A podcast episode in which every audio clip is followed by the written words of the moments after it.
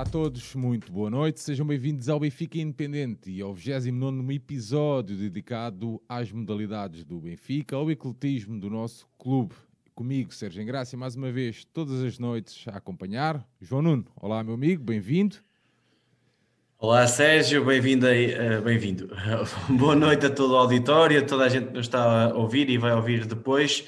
E deixa-me que te diga que este eu acabei um bocadinho de ver o, Uh, o filme do, do, Tony Parker, que está agora uh, novamente na, Netflix, e, e não aparece um, um, grande ídolo meu chamado Tim Duncan, o qual eu era chamado assim na Póvoa, e era para, para falar sobre isso e dedicar até este episódio ao nosso amigo Hervé, que não é possível, por motivos pessoais, estar aqui presente, mas uh, está tudo bem com ele e, e pronto, vamos lá fazer este rescaldo esta semana do Benfica. É isso mesmo, mandar aqui um grande abraço com saudade uh, ao nosso Hervé, que quase certeza que no próximo episódio já estará connosco novamente.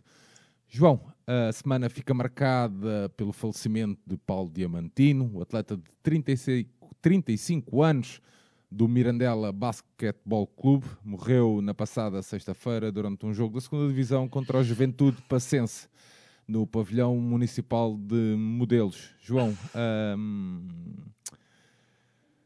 35 anos, a vida, pá, um gajo é feito de um atleta, um gajo é feito, um gajo começa a pensar duas vezes em tanta coisa, de um momento para o outro, uma pessoa cai, o irmão a ver, tudo mal, tudo mal, João. Inacreditável, e no dia seguinte uh, fazia anos, por isso imagine-se bem o que é que ele nem consigo imaginar a dor uh, daquela família, daquele irmão gêmeo que ele tinha. Sobre o Paulo Diamantino, olha, eu tenho uma história gira que ele, ele é um pouco mais velho que eu, mas eu cheguei a, a jogar contra ele em, penso que em cadetes, na altura, numa Final Four da Associação do Porto, eu pelo Desportivo da Pau ele pelo Porto. Um, um, um, jovem como nós, eh, muito porreiro, e até dentro do campo era uma pessoa Uh, costumava falar, uh, interagir com, pessoas, com, os jogadores e com os colegas, quer da, de equipa e, e, não, e, e, da outra equipa, e era cinco estrelas, não é por agora ter acontecido isso que estou a dizer, mas foi daquelas pessoas que eu até gostei dentro, do, dentro da rivalidade que existia e da luta dentro de campo. Por isso, pá, apresentar as nossas condolências à família e a todos os amigos e dizer que o Paulo Diamantino, a modalidade tem que, tem que estar forte, porque o Paulo Diamantino queria que a modalidade estivesse forte e o desporto português também forte, e foi bonita a homenagem que o basquetebol fez durante este fim de semana a ele, porque uma morte destas não tem explicação é inacreditável. Eu só peço, como vi vários jogadores durante este último dia, a pedir a desfibrilhador no, nos pavilhões, o mais rapidamente possível em todos os pavilhões, e acho que vamos lá tentar aprender com um, um, um caso tão dramático, mas espero que as, as, instituições de saúde ou quem possa fazer isso, que coloque o tal desfibrilhador em, um, nos pavilhões, que é obrigatório, que devia ser obrigatório porque pode salvar a vida a pessoas como, como o Paulo Diamantino ou outras que têm os mesmos problemas. Muito bem, uh, João, uh, dada aqui a nossa nota inicial, enviar então um abraço à família, aos amigos e ao, à, à, equipa também. Um, deixar aqui uma nota para a malta que nos acompanha. Daqui a pouco vou deixar o link aí no chat. Portanto, alguém que queira uh, participar na nossa discussão, alguém que tenha algum tema que queira ser discutido, daqui a pouco pode também entrar aqui connosco na nossa janela em direto. João, vamos então passar para o basquetebol masculino. O Benfica recebeu e venceu o Vitória Sport Clube de Guimarães por uns convincentes 102-60, um jogo em atraso da quarta jornada da Liga Placar. Um jogo realizado no pavilhão um, de Fidelidade, depois de uma primeira parte bastante difícil, o Benfica acabou por partir para uma exibição uh, mais convincente, digamos assim. Primeiro quarto, 17-24, o segundo, 43-40, o terceiro, 73-50 e no quarto, 102-60, o 5 inicial do Benfica com Rafael Lisboa, Bryce Alford, Betinho Gomes, Arnett Alman e Eric Coman. João. Isso tudo, Sérgio. Olha, foram uns. Eu, como, como tu sabes, eu quando critico não gosto de criticar, mas tem que ser, porque é assim que se faz o Benfica, mas quando é de elogiar, tem que elogiar e adoro elogiar. E, por mim estava aqui os programas todos a elogiar todas as equipas do Benfica. E tivemos aqui os melhores 20 minutos da época. E com isto quer dizer o quê? Isto foi um jogo, como disseste, em atraso da quarta jornada. Eh, foi na altura em que o governo, na altura, parou as competições todas e não se jogou nesse fim de semana. E, portanto, só agora tivemos que jogar porque está a acabar a primeira volta e tínhamos que garantir a qualificação para a Taça da Liga, que são os quatro primeiros da, da primeira volta que, que se qualificam. E o Benfica tinha que ganhar este jogo e o jogo do Maia Basket, que assim aconteceu, e, e, vai jogar a Taça da Liga, sendo que nas meias finais vai enfrentar o Porto e o Sporting com o Imortal. Nós garantimos o terceiro lugar, 10 vitórias e 3, e 3 derrotas, em igualdade com o, o Imortal, que agora perdeu com o Porto e ficou em quarto. Nós em terceiro, Porto em segundo e Sporting em primeiro, sem, sem derrotas. Quanto a este jogo, já falaste do 5, nós a única ausência é o Tomás Barroso. Neste jogo regressou o, o Tweety Carter, após a lesão que o deixou fora daquela vergonhosa derrota no Barreiro. E tínhamos pela frente um Vitória Sport Clube com um bom trio de americanos, não nada de extraordinário dentro da nossa liga, mas um trio de americanos médio, com o Gerald Podkins, o, o Parrish e o Peacock, além do Barry, o Corrent Perry, que eu, é, para mim é americano, mas como já jogava no Overense, está muito por dentro do campeonato, com o André Bessa na, na liderança como base. E como opções de banco, tem três, quatro opções que dão garantias de poder ser úteis. O Lides Cardoso, que é um base que até nos ganhou uma taça pelo Iliabum, o João Ribeiro como extremo, que é um bom lançador, faz pouco mais que isso durante o jogo. Outro americano, o, Tela Sabin, que é, mas é garantidamente o pior americano deles, e o posto Ricardo Monteiro, que é da nossa formação, que é um posto muito alto, mas que até hoje em dia já joga mais por fora do que por dentro, porque a condição física dele está longe de ser ideal e é um jogador que foge muito ao contacto. Mas era uma equipa que chegava à luz, creio que na sétima posição, ou seja, dentro do lugar de playoffs, vinha de seis, com seis vitórias e, e cinco derrotas, e, ou seja, dentro daquilo que se podia esperar para uma equipa como a Vitória antes do início do campeonato, liderado pelo, pelo Carlos Feixas após muitos anos de Fernando Sá ao comando, e até para, para, se perceber quem é este Vitória, começou a época com três derrotas em quatro primeiras jornadas, mas também o calendário era difícil. Perdeu com o Porto por cinco, que até foi um bom jogo que fez no Dragão Caixa, perdeu em casa com o Lusitânia, não esperado, mas o Lusitânia já se, já se percebeu que é uma equipa que para lutar pelos primeiros cinco lugares, se calhar, e levou uma tareia do Sporting 41 pontos, creio, eh, no João Rocha. Ganhou ali pelo meio ao Barreirense, que é, uma, é a pior equipa, se calhar, do Campeonato Nacional, juntamente com o Maia Basket, e depois fez quatro vitórias seguidas. Esgueira por eh, larga margem, ganhou ao Oliveirense, surpreendentemente, por 10 pontos de diferença, foi ganhar ao Galitos, por 16 pontos, e aqui para se perceber bem o que é o poderoso Galitos com que nós perdemos a semana passada, e ganhou tranquilamente ao Maia Basket. Mas também vinha dos últimos encontros, onde perdeu no Cabo Madeira por largo e, o, e no Imortal num jogo equilibrado por 5 pontos. Mas antes de este jogo na luz, tinha ganho a, a Coimbra Académica, ou seja, um campeonato bastante irregular. O Benfica tinha iniciado este ano com a tal derrota inacreditável no Barreiro e vinha que, claramente com a obrigação de garantir a Final Four da Taça da Liga, porque é um dos pontos altos da época, é um dos títulos a, a ter em conta e, e o Benfica tinha que, tinha que garantir. Agora, ao contrário do que é que disse o Nuno Ferreira na divisão do, do jogo, era obrigatório mudar tudo, tudo para este jogo. Daquilo que se passou no Barreiro, tinha que se mudar tudo. Mas o jogo começou de, de, uma maneira muito igual àquilo que eu tenho criticado e que se tem visto ao longo da temporada, que é o primeiro período muito permissivo, uma defesa demasiado permissiva na oposição dos lançamentos, principalmente até a um jogador que nem um grande lançador como o André Bessa, que ia fazendo os seus triplos, e os extremos americanos, principalmente o Hopkins, a penetrar com muita facilidade, a entrar na nossa defesa e a marcar pontos. Nós, no plano ofensivo, um jogo novamente muito individualizado, com algum destaque ali no, para o Eric Coleman, que na sua posição de poste, ia, creio que fez 8 pontos ali. Por isso, o 17-24 não surpreendia ninguém que estivesse a ver o jogo, mas não podemos sofrer 24 pontos em nenhum período uma equipa como a, como a Vitória. O segundo parcial foi um pouco mais do mesmo, até, até ao momento do jogo, que eu qualifico a entrada do Quincy Miller. E, mais, e aqui só um parênteses para dizer mais uma coisa: o problema do Benfica nunca foi a qualidade dos seus americanos. É raro o americano que tem pouca qualidade. Normalmente estão é pouco enquadrados, como aconteceu com aqueles dois que saíram, como já se criticava o Cameron Jackson, que neste jogo acaba, se calhar, por ser o MVP da partida. Faz 28 pontos, não é? E com o Quincy Miller, lembras-te que no primeiro jogo, no Barreiro, fez um jogo desastroso, fez, mas já, não, já havia muito Benfica a dizer, e muitas pessoas, ah, este gajo é, é bem todo podre, bem não sei o quê. Sim. E, acaba, e, acaba este jogo com 21, com 21 pontos. Tens um, um Bryce Alford que entrou no Benfica, teve mal no primeiro jogo, mesmo neste jogo não teve bem, mas depois com o Maia Basket já faz quatro triplos, aquilo que eu te dizia, já começou a melhorar a porcentagem de lançamentos, porque ele é bom de facto, como aqui demonstrei, na, na, na, sua universidade, que é um nível muito mais alto que a Liga Portuguesa, já teve em, em, em, na Liga Alemã, que é muito superior, fazia a diferença, tem que fazer a diferença aqui, agora é preciso enquadrá-lo, é preciso dar tempo também ao tempo a alguns jogadores, não é chegar a ver e vencer.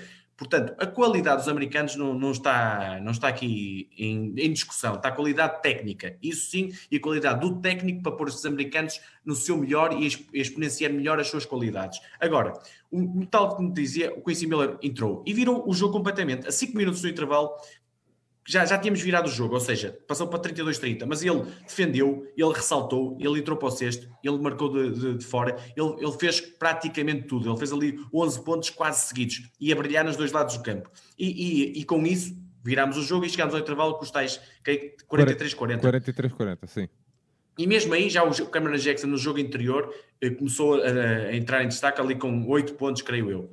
Na segunda parte, viu-se aquele Benfica que eu exijo todas as semanas, eu não digo em termos pontuais, eu digo em termos de atitude do lado, dos dois lados do campo. Parte defensiva, intensos a defender, e todos ao ressalto, bloquear, coesos. Isto sim, no ataque, aquilo que eu sempre disse, procurar vantagens. O que é que é procurar vantagens? Jogo interior. Normalmente temos vantagens sempre no jogo interior. Se a defesa do adversário aperta, ou seja, faz dois contra um, bola no exterior e a partir daí lançamento é assim que se lança de triplo, não é chegar ao ataque e lançar e, e tirar bolas para o cesto, que é o que muitas vezes o Benfica faz. Se fizer este jogo, o que é que aconteceu? Bola no interior, Câmara Jackson, para Câmara Jackson partiu tudo, literalmente. O, os pontos deles finais são incríveis. Quando ele era apertado, bola no exterior, José Silva, Fábio Lima, Demond Carter, Brice Alford teve, teve aqui pela negativa, mas os triplos começaram a entrar. E o que é que aconteceu? A diferença foi um parcial, creio, de 30 a 10 no terceiro período, 30 pontos. Claro que não é normal fazer 30 pontos, mas o 10, sofrer menos de 15 em cada período, tem que ser o objetivo do Benfica. E o jogo aí ficou logo decidido. Ficamos com 23 pontos de diferença entre os últimos 10 minutos. E depois eu perguntei a mim mesmo: espera aí, fizemos bons 10 minutos. O que, é, que, é a equipa tem que fazer? Tem que passar a, a, a, aquilo que dizia já em programas anteriores, passar para os 30, passar para os 40 a diferença. E finalmente aconteceu. É isto que se exige estamos a ganhar por 20, queremos ganhar por 30, queremos ganhar 30, estamos a ganhar por 40. E foi assim. Claro que começou tudo a sair bem, começou, mas porque jogámos bem, porque as coisas foram fluindo e o jogo e a, qualidade dos jogadores, que é muita, resultou em pleno. E, e, este jogo só tem que trazer mais motivação e confiança a todo o grupo. E até no final, um pormenor que eu gostei, que é quiseram quebrar a barreira dos 100 pontos. Isso foi importante. Pá, foi bom, foi bom ver isso no Benfica, essa procura incessante de, de chegar mais longe. E espero que esperava eu, porque no jogo com o Maia não foi nada disso, que fosse um mote já para o jogo seguinte, mas não, não aconteceu. Só deste jogo, uma, uma, uma pequena questão, Sérgio. Cameron Jackson, 28 pontos, 9 ressaltos, enquanto já andavam aí a dizer que ele ia ser sair, que ia sair, que não valia nada, que isto e aquilo é o mais fácil. 12 em 12 lançamentos de campo, 4 em 4 lances livres, não falhou o único lançamento em 23 minutos de jogo. Quincy Miller, 21 pontos, 5 ressaltos, 3 assistências, 3 roubos de bola em 25 minutos. É isto que estamos a falar. Claro, depois houve o Fábio Lima que entrou, começou a fazer os seus pontos, 10 pontos, o, o Zé Silva marcou 3 triplos. Até o bom disto tudo é o Betinho não ter que ser o elemento fundamental. Sim, eu ia te é perguntar isto. isso, faz 8 pontos é, mas faz 8 pontos, 6 ressaltos, porque ele não sabe jogar mal. Sempre que entra, faz os seus números e os, ele, ele, o jogo é que vem de encontro a ele, não é ele que procura o jogo, porque ele já está numa fase da carreira em que ele sabe da sua qualidade e tem muita experiência e sabe que o jogo vem ter a ele. Ele vai fazendo os, os números por ele, não é forçar nada, é esperar que o jogo venha ter com ele. Agora, e, quando o Betinho não está bem e a equipa ganha por 42, ou não está bem, ou não fazem números muito bons é um bom sinal, quer dizer que a equipa está a jogar em equipa e é assim mesmo que tem que ser. Por isso, espero que este jogo é o espelho que tem que ser é, o que tem que ser o Benfica nos próximos tempos. Não é só ganhar por 42, é jogar à Benfica, jogar jogo interior, jogo exterior, jogo interior, jogo exterior, defender, defender, defender, luta dos ressaltos. Porque repara, eu, vais, a, vais a ver a luta dos ressaltos e o Benfica ganhou 42-24. Pouco aconteceu esta época. Vais ver as assistências, o Benfica ganhou 26-16. O Benfica só cometeu 11 turnovers ao longo de 4, 40 minutos de jogo, fez 12 roubos de bola, parou mas é que e estamos a falar de dois períodos. O Benfica tem que fazer isto durante quatro períodos. É, o objetivo seguinte é fazer em três, fazer em quatro. E é assim que tem que ser. Porque é, é este o Benfica que os adeptos exigem e querem. E quando, tá, e quando se faz bem, os adeptos estão aqui como eu a dizer, fizemos muito bem. João, MVP. MVP, claramente Cameron Jackson. Um jogo formidável, é dos dois lados do campo, quer na luta das tabelas, quer no lançamento que não falhou um e, e, jogou apenas 23 minutos. Se calhar se jogasse mais tempo, e eu acho que deve jogar mais tempo, porque o Coleman é um jogador que eu sei que os benfiquistas gostam muito, mas eu não é um jogador muito previsível e acho que o Cameron Jackson tem ali um potencial enorme para explorar. Temos é que acreditar nele João, e isso é fundamental. Ponto menos bom? Ponto menos bom do jogo? Sim. Uh, claramente, na, na, minha opinião, uh, os primeiros dois períodos. a fraca qualidade coletiva da equipa nos primeiros dois períodos. Muito bem, João. Fechado relativamente a este jogo contra o Vitória Sport Clube? Sim, Sérgio. Desta jornada, penso que em termos de, de de jogo. Ah, não, desta jornada não. Era, desculpa. Tava, esta era a jornada em atraso. Esta era, esta era a jornada atraso, única a quarta, do, a quarta jogo. Jornada. Sim, sim, sim. Vamos, é a seguir, no jogo a seguir, sim, sim. Sim, o Benfica na 13ª jornada recebeu Maia Basket, venceu por 93-73, o 5 inicial do Benfica no pavilhão, Fidelidade, Quincy Miller, Eric Coleman, José Silva, Fábio Lima e Rafael Lisboa. Primeiro quarto 17-16, o segundo 36-32, o terceiro 66-57 e o jogo a terminar então com 93-73. O Benfica então a garantir desde já a presença na taça Hugo dos Santos, João.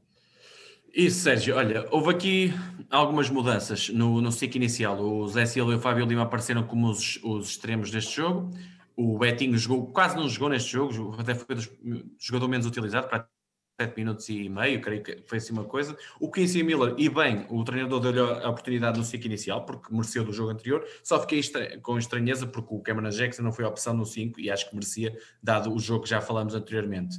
Pela frente, tínhamos o Maia Basket, que uh, no campeonato tinha apenas duas vitórias. Ganhou o Jogueira na primeira jornada e ganhou na décima, creio, ao Barreirense, e que, que os dois jogos muito apertados. Ou seja, é das piores equipas do campeonato. Estava nos últimos lugares da tabela e acredito que se vai manter e vai lutar pela manutenção até a última jornada. O que é que eles vinham fazer à luz? É, eles, eles sabiam do hiper favoritismo do Benfica, vinham tentar jogar, levar o jogo para os últimos minutos, sabendo que é uma equipa que tem e já estou a ser simpático, cinco jogadores de alto nível, o banco praticamente inexistente, ou seja, sabia-se que o Maia ia chegar, ia chegar ao terceiro, quarto período e teoricamente ia arrebentar. Mas o que tu olhas para um jogo com o Maia como este, como este dizes assim, eu, eu quero arrebentar com o jogo, ou seja, quero garantir a vitória o mais rápido possível. O que é que eu vou fazer? Porquê que não se faz uma, uma, uma pressão campo inteiro, o jogo todo? O Benfica é capaz disso porque consegue uma rotação muito maior, qualidade no banco, pressão a campo inteiro, roubar bolas, marcar pontos, eh, quebrar a confiança do adversário. Não, o Benfica o que é que fez? entrou, foi um Benfica um bocadinho à imagem daquilo que temos visto. Atenção que estamos a falar do Maia, que até tem um americano, esse sim, para mim, de muito boa qualidade, que é o Lamar Morgan. Tem os outros dois, principalmente o Mensah, que é o base, e o, o Hansen, que é, um, que é um bom jogador de, de, zonas interiores, mas tem dois jogadores, o David Gomes, que já fisicamente é outro jogador que está muito longe disso, e um, um suplente que é o único praticamente que joga a sério, que é o outro americano, que é muito fraquinho. Uh, eu esperava um Benfica à semelhança dos últimos 20 minutos com, com o Vitória, mas nada disso aconteceu. Foi o primeiro período deu num 17-16 equilibrado, com o Maia a ser a, a, forçar o nosso jogo anterior e, e nós o que, é que, o que é que fizemos?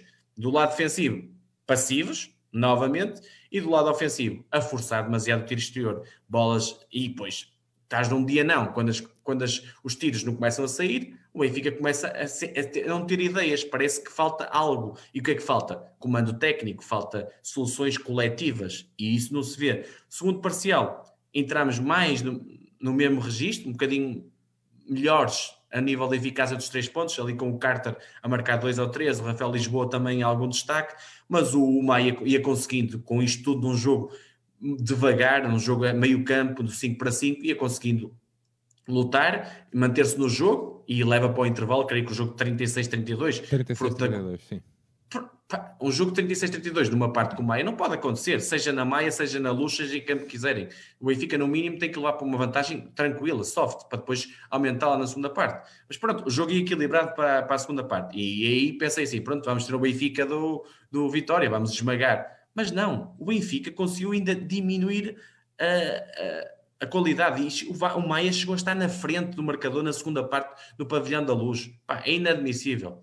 E mesmo o Benfica só aumenta a vantagem para 9 pontos à entrada dos últimos 10 minutos, novamente com a qualidade do tiro exterior. Foi o Zé Silva, foi o Quincy Miller, foi o Walford, começaram a meter uma, umas bombas e o Benfica aumentou para 9. O derradeiro parcial aconteceu aquilo que já era esperado. O Maia que arrebentou fisicamente, uh, o Lamar Morgan, mesmo assim, acho que que fez 7 triplos, uma coisa assim, uma coisa assustadora mesmo, 7 em 11, 3 pontos, que é uma coisa muito boa, mas era pouco, pouco mais que isso. E o Benfica aumentou um bocadinho a intensidade, a agressividade defensiva e pronto. E a partir daí os tiros começaram a sair, o Maia já cansado, não tinha tanta oposição e o, creio que a 5 minutos do fim já marcava 16 pontos de diferença, 76-60 e no final, os últimos 5 minutos até parecia um, um, concurso de 3 pontos, com o Zé Silva de um lado, o Walford do outro, o Demon Carta do outro, a, a levantar a vantagem para os 20 pontos finais.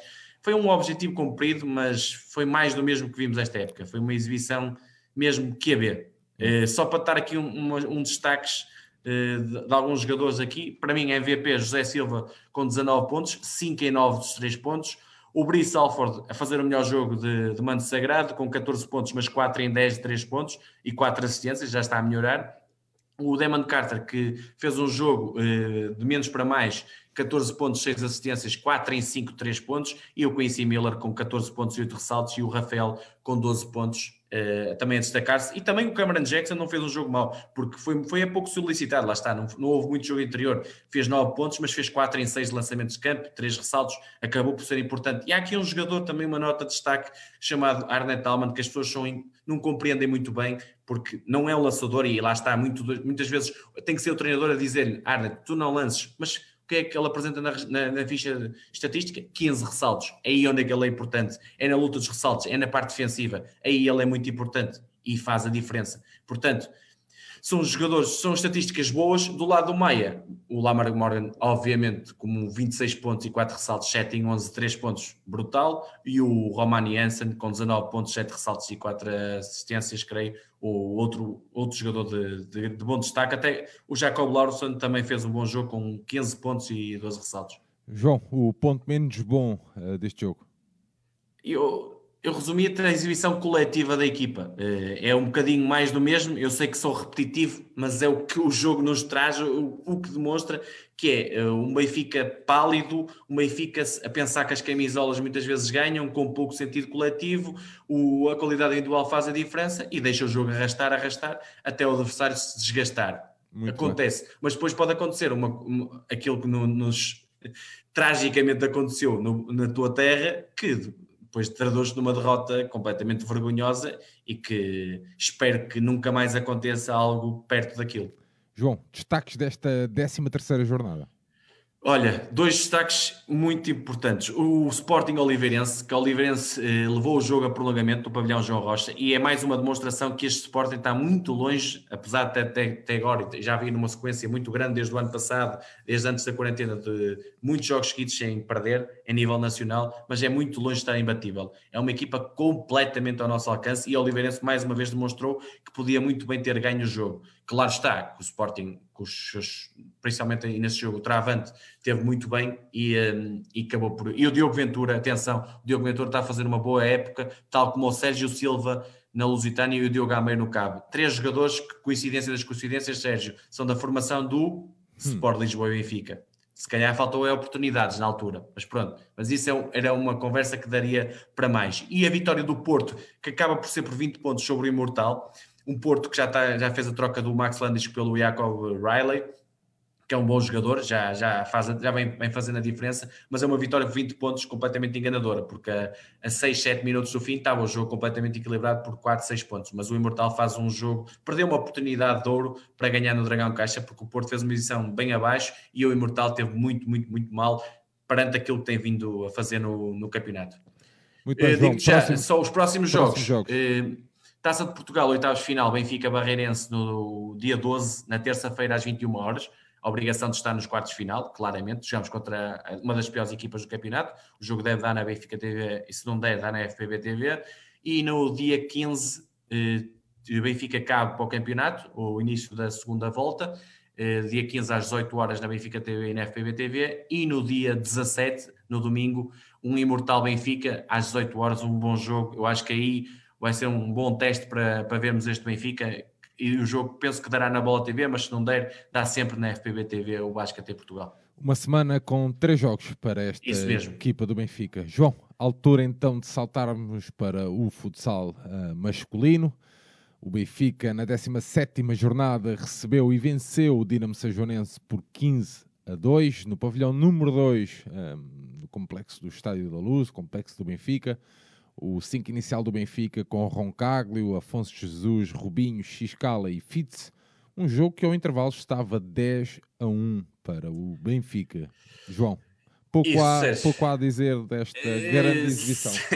Sim, sim. Uh, já, eu digo, vou ser curto e seguro nisto, que é, o Benfica teve vinha daquela, daquele empate difícil de digerir em Braga, fruto de 25, 30 minutos muito pálidos, apesar de termos entrado bem nesse jogo, e tinha que reagir. E reagir nada melhor que o último classificado para, para tirar a, a como é que se diz, a, a barriga de misérias. E pronto, eh, deu, traduziu-se nestes 15-2 contra um, um São Joanense que tinha, tem até uma vitória no campeonato. E tu perguntas tu, quanto Contra quem é que eles ganharam um jogo? Contra o Braga, 5-13. A equipa que nos tirou pontos além do Sporting neste campeonato perdeu com o São Joanense. E tem, tem, tem é, também, atenção, tem dois empates com o Brunhosa e com o Candoso e depois o resto 12 derrotas. Já tinha perdido 14-1 contra o Sporting, 8-1 nos Lombos, 8-5 em Azeméis e em Viseu. É uma equipa, resumidamente, que dificilmente escapará de descer a divisão. É, para mim, em termos gerais, é a equipa mais fraca da, da Liga 27 golos marcados e 88 golos feitos. O Benfica não tinha margem de erros uh, em relação ao depois da, do empate em Braga. E já lá vamos, que eu sei que o Sporting empatou, por isso uh, já, lá, já lá vamos a essa, é, é essa história. O Benfica entrou com o 5 inicial que tu falaste, um, com o Fitz já, e te, deixou de fora três jogadores. O André Souza, que, que quero fazer um parêntese, que lesionou-se para meses, fratura do escafoide, portanto, eu acho que o Benfica tinha a obrigação, ou tem, e eu acredito possam fazer, de fazer regressar o André Correia, do Elétrico, que é um jogador que uh, o Benfica, não, não sei se o modelo é emprestar hoje em dia no futsal, mas pronto, tem que sob contrato e portanto tem que, não pode ter só o Martim Figueira como backup ao Diego, porque o Diego já se sabe que tem algumas paragens pode ter uma lesão, pode ter um castigo e não pode jogar com um miúdo Martim Figueira, por muito que tenha qualidade e tem, mas o André Correia, com a experiência que já tem no elétrico, tem que regressar e o Nilsson ficou de fora porque era um, não tinha muito pivô para marcar, que é a especialidade dele, e desta feita o, o, pivô, o pivô, o jogador estrangeiro a ficar de fora foi o Taebi, numa rotação que tem sido feita pelo Joel, principalmente nos jogos menos a doer. O, já, já apresentei a, a equipa do, do São Joanense e pá, este jogo é assim quem não viu os primeiros 5 minutos perdeu muita coisa, porque logo na bola de saída o Robinho dá ao Fitz, posição de pivô, solicitou Afonso 1-0. Não tínhamos chegado ao primeiro minuto, canto Robinho, Afonso 2-0. Aos 3 minutos, Fitz pivô, vira, fuzila 3-0. Aos 5 minutos, Tiago Brito na direita, passa ao segundo posto, 4-0 Fábio Cecílio. Poucos segundos depois, penalti para o Benfica, Fitz 5-0. Pá, isto aos 5, aos 5 minutos estava 5-0. Eu até cheguei a uma altura em que podia-se bater, com todo o respeito pelo São Joanense, parecia que se batia o recorde mundial de golos por minuto, pá, que era uma coisa assustadora no futsal, que eu também, sinceramente, não gosto que de, de se ver numa liga tão boa como a portuguesa dentro do futsal mundial.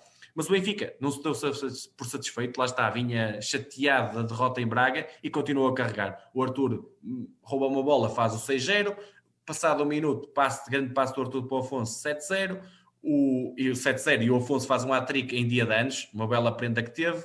E no, neste autêntico massacre, o Jacaré ainda faz o 8-0 com 8 minutos. E aí o Benfica, pronto, 8-0 em 8 minutos, baixou um bocadinho a intensidade. O São Joanense lá subiu um bocadinho no jogo e a 5 minutos do intervalo aproveitou até para reduzir, mas lá está, num erro de Diego Loncar, na saída da baliza, teve, deixou a bola para o adversário e eu creio que foi o Tiago Silva que fez o, 8 a 1. Até o intervalo ainda surgiram mais dois golinhos na fase final. O Fitz faz um hat-trick, numa bola parada do Enemy remata e a bola sobra para ele. E o 10 a 1, para mim o gol da noite, o, o gol do Ivan Xiscala, um belo tiro ao ângulo que fecha da, da melhor maneira a primeira parte. Na segunda parte, tivemos um Benfica muito menos intenso, menos pressionante e a pensar claramente na, no jogo difícil que tinha no Engaia quanto ao Módicos no sábado seguinte.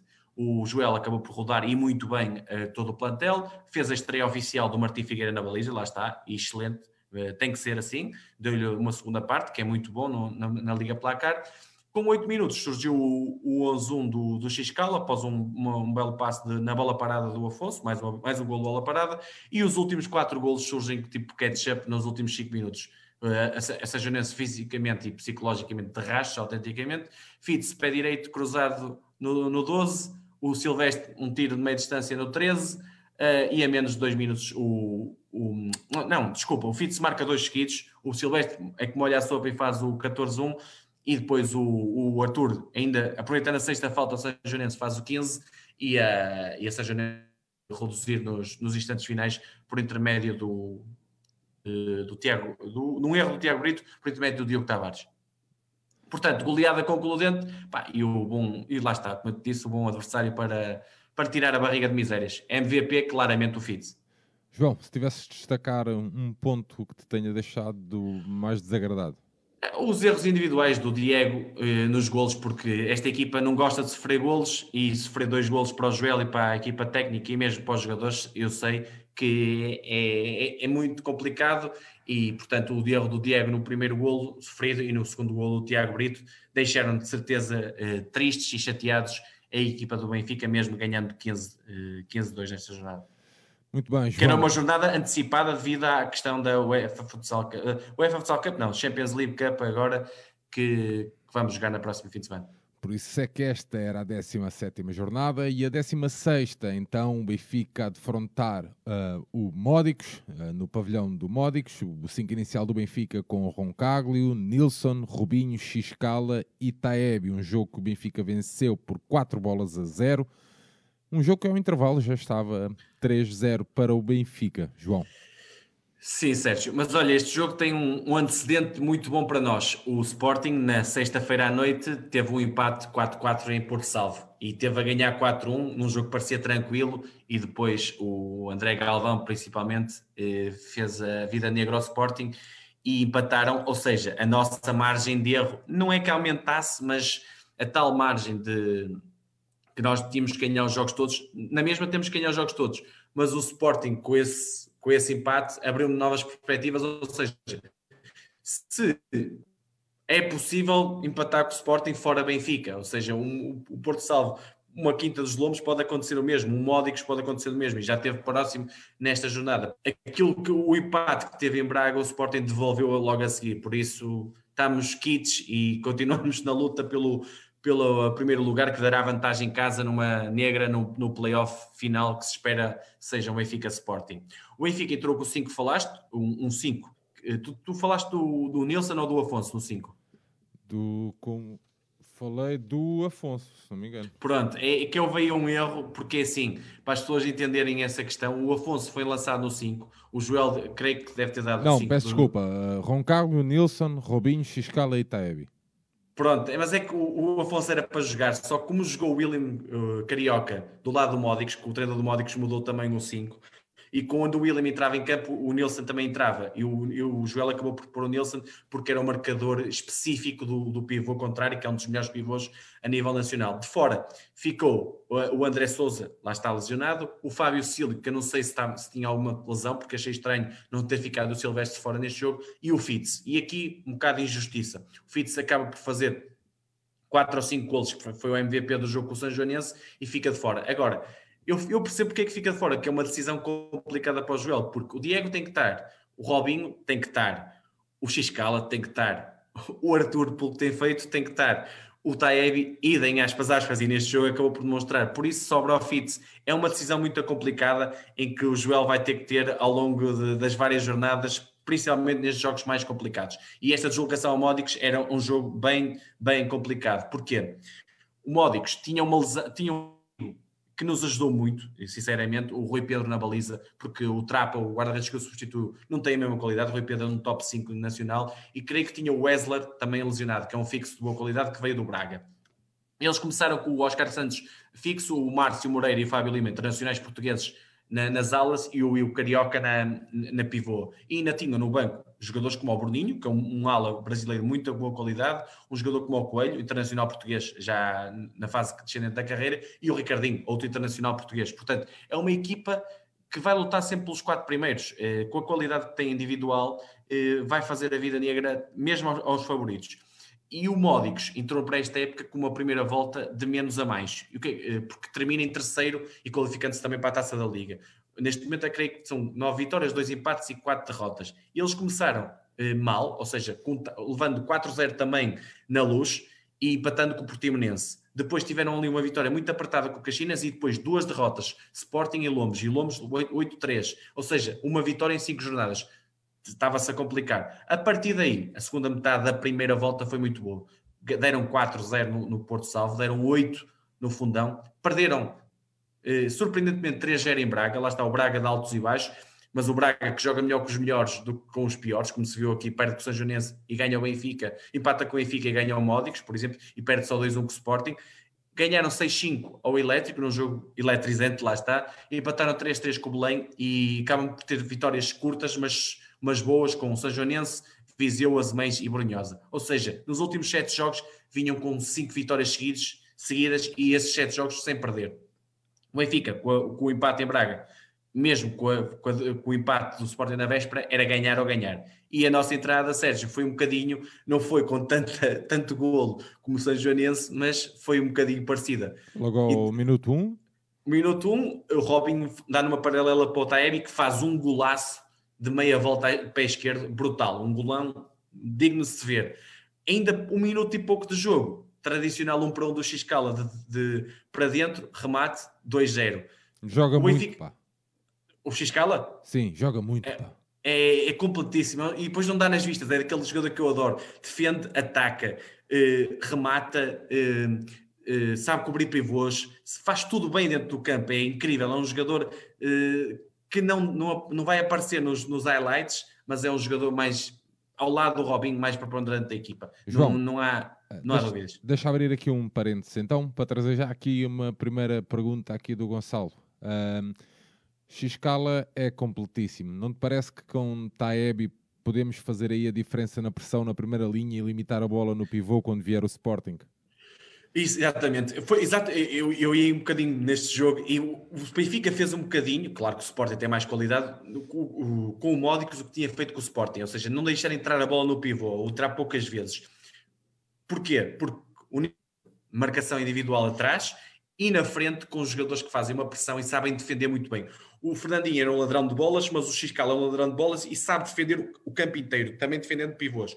E o Taebi é o tal também ladrão de bolas que é muito forte no, na pressão, na primeira linha de pressão. E isso exatamente que impediu o Módicos de, de, fazer o jogo que mais gosta. E partindo só do que estava, do que estava a dizer, Sérgio, 2-0 em 5 minutos, logo a seguir, uma, uma saída de bola do Diego, o tal 5 para 4 que o Benfica gosta muito de fazer, uma jogada muito bonita coletivamente que dá no, no segundo posto no, no Tiago Brito, que faz o 3-0. Ou seja, tínhamos. 6 minutos, 3-0. Tínhamos uma eficácia total, máxima ao nível ofensivo. Era, era o Benfica perfeito a jogar, a jogar em, em, em Gaia. Só que lá está, contra o Módicos. O que é que aconteceu contra o Braga? Foi um bocadinho parecido. Estava 2-0, não estava 3-0, foi aos 10 minutos mais ou menos. E, e, a dúvida era: vamos ter o Benfica a adormecer como em Braga ou o Benfica dos restos a controlar tudo ofensiva e defensivamente? Foi a segunda. O Benfica, para além do nível ofensivo que tem e a eficácia que teve no início, Defensivamente foi aquilo que estamos a falar agora. Colocámos o Módicos muito desconfortável a jogar sempre no meio campo defensivo, tapámos os caminhos todos para o pivô e que era sempre marcado pelo, pelo Nelson, como falei, e o Diego Roncardo não teve praticamente tra trabalho. Aliás, nós estivemos mais perto do 4-0 do que eles de reduzir. E assim chegámos ao, ao, intervalo. Na segunda parte, até, eu até esperava alguma reação do Módicos, mas a eficácia defensiva do Benfica foi de tal maneira que o Módicos quase não respirava, eh, só jogava no seu meio campo. Até que, mesmo na primeira parte e na segunda, para o Módicos ter alguma uh, posse de bola no nosso meio campo, o que é que teve de fazer? Meter o, o Coelho a guarda-redes avançado. Mesmo na primeira parte eles meteram o guarda-redes avançado, portanto via-se bem a eficácia que o Benfica teve. Mas continuava a ser o Benfica, a ser mais perigoso e a 9 minutos de fim o, o cheque mata o jogo com um passe brutal do Diego de, de baliza de, do lado dele para o Taeb matar no peito e fazer o, o 4-0 e, e, contas ficavam fechadas. Até ao final, o Benfica claramente percebeu-se que tinha o objetivo, lá está, de não sofrer golos e o Módicos poucas ocasiões criou. criou. Resumido, das melhores vitórias do Benfica esta época. E era um adversário bem complicado e foi uma vitória muito para o resto do campeonato e para a UEFA Cup que vai começar a, de seguida. Espero que seja, tenha sido uma aprendizagem daquilo que se passou em Braga. João, MVP, MVP claramente o Taebi. Taebi. O Joel ficou mais contente com a vitória ou com a clean sheet? Com, com, as duas, Sérgio. Ficou. Claro que ficou mais com a vitória, mas eh, porque 0-0 ele não ficava contente, de certeza é absoluta. Mas, eh, mas, eu, mas ele dá muito valor e ainda bem, porque é, é costuma-se dizer, lá está a tal frase: as defesas ganham, ganham campeonatos e é assim que tem que se pensar, em qualquer modalidade. João, antes de irmos aqui mais duas perguntas aqui do chat, João, os próximos jogos. Então. Próximo jogo, Liga dos Campeões, 16 aves final, Minerva da Suíça, Benfica sábado, creio que às 18 horas, eu penso que é da Suíça as horas, deve dar no Facebook do Minerva, porque há clubes ainda que utilizam o Facebook para transmitir os seus jogos. Um, o Minerva não é uma equipa tão fraca como se possa parecer. O Minerva tem, por exemplo, dois jogadores que são muito conhecidos portugueses, Caio Japa e Fábio Aguiar, por exemplo. Portanto, e tem alguns jogadores de boa qualidade, não é muita qualidade. O Benfica é claramente favorito, mas pode ser um jogo, se o Benfica não encarar da melhor forma, que tornar-se complicado. E, e, repito, é só uma mão e, portanto, eh, é ali que se decide tudo. A próxima jornada do campeonato é dia 20, às 19 horas, futsal aos meios Benfica. João, Gustavo Costa, como analisas a gestão dos seis estrangeiros? Uh, fit a perder a corrida para os jogos grandes? Parece, claramente parece que está a ser isso para os jogos mais importantes, para os jogos mais difíceis, como te falei anteriormente, eh, a opção tem de, ficar de fora, tem caído no Fitz. Eh, achei injusto, dado o que ele fez neste jogo, mas também percebo que a decisão do Joel é muito complicada, porque há jogadores em posições específicas que não pode abdicar, principalmente o Diego, agora com o André Sousa de fora, o Robinho, porque é o líder da equipa, o Xcala, porque para mim é o jogador mais completo da equipa, e depois tens o Arthur, que é um jogador que pode decidir um jogo, quer na bola parada, quer, na, quer no tiro de meia distância, e um Taebi, que é um desequilibrador nato, quer na posição de pivô, quer na ala pivô, que é muito difícil. É, eu percebo a decisão que o Joel tem todos os fins de semana, mas, mas também, como já falamos, é uma boa decisão. Era pior se tivesse quatro só de, de boa qualidade e um que tivesse de fraca qualidade, como já teve o Fernando Drassler. Muito bem, João. Uh, futsal fechado. Altura então de saltarmos até ao hockey patins masculino, clássico dos clássicos, uh, Futebol Clube do Porto, Benfica, na 14 jornada do Campeonato Nacional. Um jogo que o Porto levou melhor, venceu por 4-2.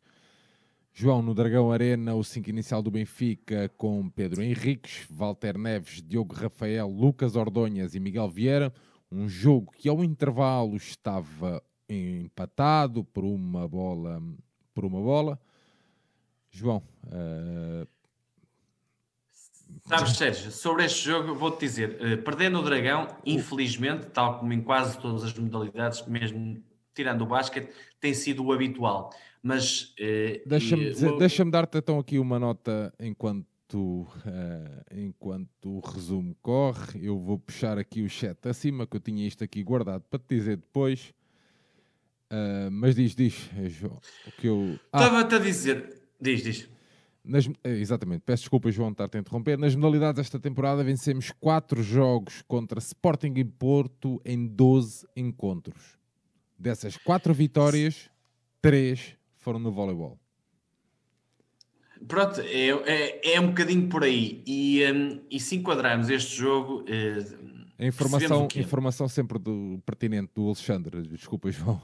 Claro, exatamente. Não, mas, mas isso é uma, uma, boa análise para se perceber o quê? O Benfica nos grandes jogos tal, parece uma coisa do clube, ou seja, parece que vem de cima e varre tudo o clube, quer no futebol, quer nas modalidades. João, mais, Benfica, se calhar... mais uma nota, João, desculpa voltar-te a interromper, o Alexandre. Sim, sim. Neste século, em 21 jogos para o campeonato, vencemos 3 no Porto. Para o Hockey Patins? Sim. Pronto. É, não, é, não, no Hockey Patins, no, neste século, 3, pois, pá, já não me lembro. Que, que antes era, era Fanzers, por isso, pronto, nem Fanzers quase também. Era quase tudo igual. Mas, mas é, é, a análise não, não, não diverge muito daí. Portanto, a mentalidade com que se entra nestes jogos, e eu sinto isso e percebe-se isso, que é que os, os, jogadores do Benfica vão ao Dragão Caixa, parece que já perderam. Pá, o objetivo é se calhar perder por poucos, é fazer ali um jogo tranquilo. Mesmo o melhor Benfica, que ganhou lá 7-3 uma vez, foi muito fruto de um, um dia inacreditável do Nicoli e um dia inacreditável do Guilherme Trabal. Porque o Benfica é raro o dia em que chega ao Dragão e diz assim: nós somos uma, um grande, nós vamos lutar contra uma grande equipa, mas vamos tá, taco a taco. Não, o Benfica parece que começa a perder 2 a 3 a 0 no início. E quando se o esperava, e sobre este jogo, ou seja, eu esperava. João, vinha o Benfica. João, 2001, 2002, 2004, 2005, 14, 15. Pronto, imagina está, só. O Alexandre, está o Alexandre a dizer. Mas, ó João, estavas a, a falar, deixa-me também entrar aqui um bocadinho na discussão, estás a falar desse Sim. aspecto mental, uh, algo que nós criticamos, e é um facto, uh, principalmente contra o Futebol Clube do Porto, uh, mas nós já lá tivemos uma vitória épica. Tivemos, mas se te lembrares desse jogo, pá, isso é, essa, essa vitória é muito gira porque no dia anterior havia quem não, quem não quisesse jogar porque estava com medo. Portanto, Sérgio, isto, eu sei que no final ganhamos e isso é o que interessa, mas havia dirigentes do Benfica que não queriam jogar aquele jogo por medo. Certo, mas os atletas chegaram lá e honraram. E, e, deram, e deram a resposta, lá está. Mas a mental, mesmo a mentalidade nessa equipa, nessa equipa, ou seja, nesse Benfica, nesse clube, era muito essa. Era o medo de jogar no Porto. E, e, e, atenção, hoje, hoje, ou seja, neste jogo, havia uma grande diferença. Não tínhamos público. Ou seja, o que é que, o que, é que metia medo ao Benfica jogar este jogo? Não sei. Sei que o Benfica, e, entrando agora na análise do jogo, entrou mais uma vez como sempre entrou, a perder claramente. Oh, João, mas o, o, o, o Gustavo dá, deixa aqui uma nota que é. Uh, aliás, pergunta como é, que, como é que vês também a diferença de mentalidade competitiva entre a taça 1947 para este jogo. E nós referimos, era aí, era, nós referimos, era nós referimos e bem que, que hum, naquela competição o Benfica foi pá, teve uma atitude incrível em todos, em todos os jogos. Ou seja, uh, se me perguntas assim, o que, é que tu, o que Benfica é que tu esperavas do Dragão? E o Benfica da taça 1947, e o que é que é o Benfica da taça? Uma equipa coesa a defender, que dá tudo em campo, que luta por todas as bolas e depois a qualidade coletiva e individual na frente a fazer os golos que é necessário. E, e, depois do outro lado, quem é que tínhamos? Um Porto, que até está na melhor fase da época, vem, vem crescendo, vem de, de menos a mal, e que tinha, não tinha público, ou seja, não tinha a ajudar o público da casa e também não tinha o público da casa a pressionar a arbitragem, que é um condimento sempre importante nestes jogos. Portanto, tínhamos uma oportunidade de ouro, como te falei a semana passada, de ganharmos aqui. O que é que aconteceu? E, e só para enquadrar aqui as pessoas, o, o, Benfica começou com Pedro Henriques, Walter Neves, Vieirinha, Diogo Rafael e Lucas Ordenhas, um bocadinho o 5 foi começando mais vezes a taça em 1947. O Danilo Rampulha ficou normalmente de, de fora, é uma opção que se percebe. No, no Porto, o Xavi Malian, o Barroso e o Reinaldo Garcia na parte de trás, o Rafa e o Gonçalo Alves na parte, da, na, na parte ofensiva. Claro, o Porto já, já, ao contrário do jogo na Luz, onde levou 7-3, lá está, e também o Porto tem um bocado mentalmente, em termos de hockey, na Luz, porque já não ganha lá há uma imensidade de, de anos, também há que ver isso. Perdeu 7-3 na Luz, depois teve vitórias difíceis, 6-4, que foi uma licença, e 1-2 com o Turquel. Ou seja, estava num mau período, até ganhou 30 segundos só no Turquel, lá está. Patou 4-4 em Barcelos, ganha o Viana também difícil em casa e perde com o Sporting. O Porto começou muito mal este campeonato, bem atrás. Depois começou a, encarreirar, com o regresso também do Gonçalo Alves, teve ali uma lesão uh, nessa altura. Ganhou, goleou o Valongo, goleou o Ribadave, goleou o, o, o Braga e chegou a tomar e empatou.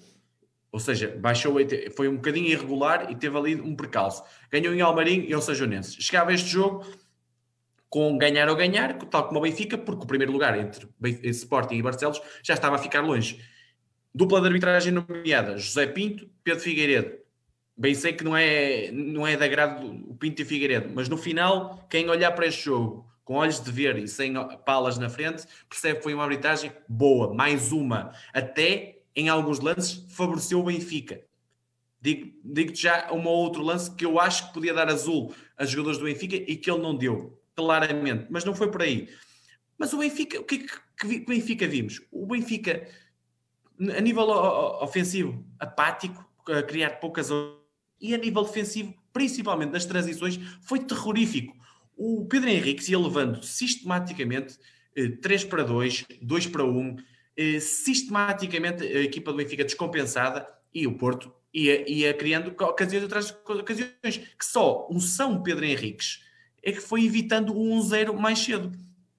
Só que o, e o Benfica, oportunidades que me lembro assim de, de, de, raiz, tens uma do Lucas isolado e tens um remate perigoso do Nicolia. Não tens muito mais. O Porto ia criando umas atrás das outras e depois numa dessas transições, até com uma equipa já rodada do Porto, o Poca mete no Mena e o Mena inaugura de forma justa o marcador ali minutos.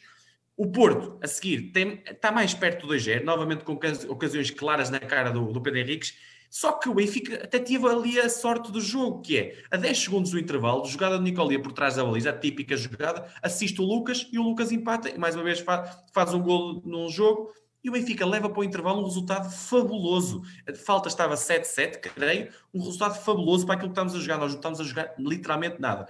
Só que, só que tínhamos essa almofada e, o Benfica até podia entrar mais confiante e o Porto mais intranquilo porque levou o empate completamente imerecido face ao que estava a passar. Mas não, o Benfica, o que é que ali os primeiros minutos e não ali um pequeno equilíbrio, a partir do momento em que o Gonçalo Alves faz o 2-1 numa jogada individual brutal, partiu a nossa defesa toda, mas também aí se viu muita permissividade do Benfica. O Benfica na fase nona falta, ali, ali nessa altura, o Alejandro pede um desconto de tempo, mas o que é que sai do desconto de tempo? A nossa décima falta, Gonçalo Alves livre direto, 3 a 1 e passado um, dois, um minuto ou dois minutos, uma, uma, jogada de insistência com uma, duas bolas do Pedro Henriques, bola sai, uh, recarga do Di Benedetto 4-1 e o jogo fica decidido. E ali, nesse esse lance do 4-1 é exemplificativo do que uma equipa a querer e outra equipa a não querer. Pá, vamos ligar ao futebol. É muito daquilo que se vê no futebol, o que se viu neste jogo. É uma equipa com uma atitude a querer mais e mesmo se calhar não sendo tão boa como a do Benfica, mas a, a, a, dar tudo. E o Benfica a olhar expectante à espera de ver o que é que dá. E o que é que deu? A vantagem do Porto. A partir daí, já vimos o Benfica a reagir. O, eh, até teve o Coco que levou azul, livre direto do, do Lucas que falhou. A décima falta do Porto, Gonçalo Alves, Gonçalo Alves, Gonçalo Pinto que falhou de livre direto. Ou seja, tivemos mal também nas bolas paradas neste jogo, tivemos, claramente. E nos últimos 10 minutos, tivemos muito ataque à baliza contrária, mas foi muito coração e pouca cabeça. Ainda surgiu o 4-2 Diogo Rafael após mais um passo do Nicolia e mesmo o Diogo ainda teve uma outra chance clara para reduzir e, e se calhar pôr o Porto uh, a, a, tremer, coisa que o Benfica nem isso conseguiu, mas em suma este 4-2 é claramente justo e até se calhar uma diferença maior pelos primeiros 40, 45 minutos do jogo, Uh, não era de dizer que não, porque o Porto foi claramente melhor e esta exibição Benfica fico, deixa-me triste, não é só o resultado, é muito mais exibição, porque esperava um Benfica completamente diferente, ou de outra cara, a cara que nós vimos na taça 1947, e agora ficámos muito longe do primeiro lugar, acho quase impossível, estamos a 10 pontos, se bem que menos um jogo do Sporting, a 9 do Barcelos e a 6 do Porto, eh, estamos, creio que no, no, quinto ou sexto lugar da tabela, 7 vitórias, 2 empates e 3 derrotas, e, e, tem sido um campeonato de, de, a desiludir claramente, ainda temos que ir ao Sporting, e e acho, acho muito difícil. Agora, os próximos jogos têm que ser uh, ganhar, ganhar, ganhar, a tentar o melhor uh, resultado possível na classificação para termos o fator casa Bem, sei que se calhar uh, quartos final e meias finais é o objetivo de ter o fator casa. A próxima jornada, Benfica Juventude Viana, sábado, dia 16, às 19 horas no Pavilhão Fidelidade e creio que um, com transmissão na BTV. João, em, em suma, um Sérgio, um destaque, uma exibição. Ia-te perguntar um destaque na equipa. Pedro Henriques, claramente, único e só. E MVP do jogo? O MVP do jogo, eh, pá, do Porto havia alguns, mas Gonçalo Alves acaba por, o gênio dele acaba por fazer a diferença. Muito bem, João. Uh... Foi um Benfica, digo resumidamente, fomos um Benfica, um bocadinho a imagem do futebol, sem qualquer alma.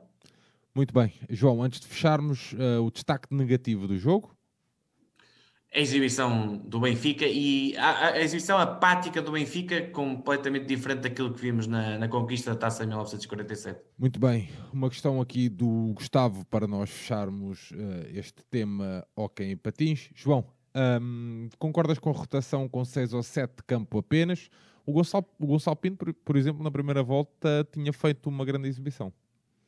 Sim, mas estava num momento de forma completamente diferente. E eu percebo que o Alejandro confia mais em, em 6, 7 jogadores, porque ali o Miguel Vieira até começou de início, mas uh, continua nestes jogos a ser um mais menino do que, uh, do que homem. E o, e o Gonçalo Pinto está num momento de forma mais, mais baixo. Se bem que, se me perguntares um Diogo Rafael, e eu como digo sempre, o Benfica joga muito a imagem do Diogo Rafael, o Diogo Rafael teve mais um jogo muito, muito mau, principalmente a nível defensivo, entregar demasiadas bolas fáceis ao adversário, e mesmo o Nicolia, do ponto de vista ofensivo, teve bem, mas defensivo continua a ter uh, várias deficiências. Mas neste jogo eu não consigo apontar um jogador que tivesse bem de campo. Mesmo o Walter, mesmo um Edu Lamas, mesmo o Lucas não estiveram ao seu nível. Foi um Benfica muito fraco mesmo. Um quinto lugar. O resultado até não é mau para aquilo que se passou um quinto lugar que pode, na fase regular, que pode ser muito perigoso. Na, pode, depois, pode, pode. Se continuarmos nesta é? posição, temos, temos, não, não, temos fator casa nem nos quartos, nem numas possíveis meias, nem numa final, por isso é muito difícil. Temos que recuperar no mínimo até ali ao terceiro. O ideal é ter o segundo lugar, se não, se não dando o primeiro. Muito bem, João. Uh, saltamos então para a nossa equipa de voleibol feminina. Uh, um jogo já que, que, tinha acabado enquanto nós gravávamos, gravávamos, estávamos em direto no nosso último episódio.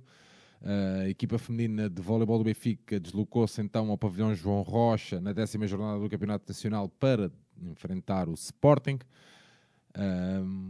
uma, uma, derrota por 3-7-0, uh, o primeiro 25-23, o segundo 25-18 e o terceiro 25-13. Formação inicial do Benfica com Camila Augusto, Karina Sobreira, Camila Rodrigues, Neuza Neto, a Tainara, a Daniela e a Joana. João, a equipa liderada... Não te enganaste da formação não, inicial. Não, a equipa liderada por Nuno Brites acabou por perder então por 3-7-0, João.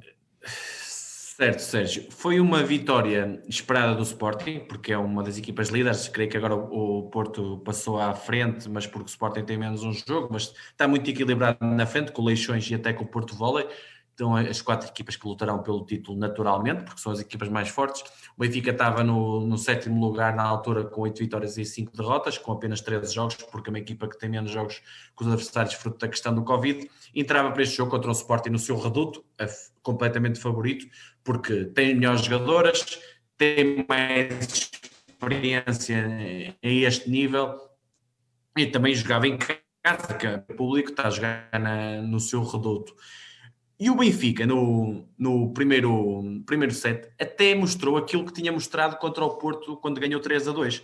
Ou seja, o Benfica a, a, dar tudo, a lutar, a equilibrar o set todo com, com, o Sporting e só até passou para. Creio que ali houve uma altura em que o Benfica passou para a frente, nos 22, 23, teve o, o set à sua mercê e depois o Sporting com a, a sua maior experiência na, na, fase final, porque as suas jogadoras são melhores. Uma, uma jogadora como a Bruna Gia Lorenzo, a zona 4, a Thaís eh, outra zona 4, a mesma Vanessa Paquete na, no oposto, e a sua dupla de centrais, que neste jogo, no bloco e mesmo no ataque foi completamente acima da nossa, fizeram a diferença, que era a Gabriela Silva, que era a Aline, o Sporting aí teve bem, com, com a distribuição da Ana Couto. No Benfica, tivemos um jogo da Tainara muito abaixo, a Tainara tem uma fase descendente, sendo que agora, passando depois para os jogos seguintes, melhorou. A Camila, que estava a ser a nossa melhor jogadora, também fez um jogo um bocadinho abaixo e as centrais, como te disse, não, não estiveram cá.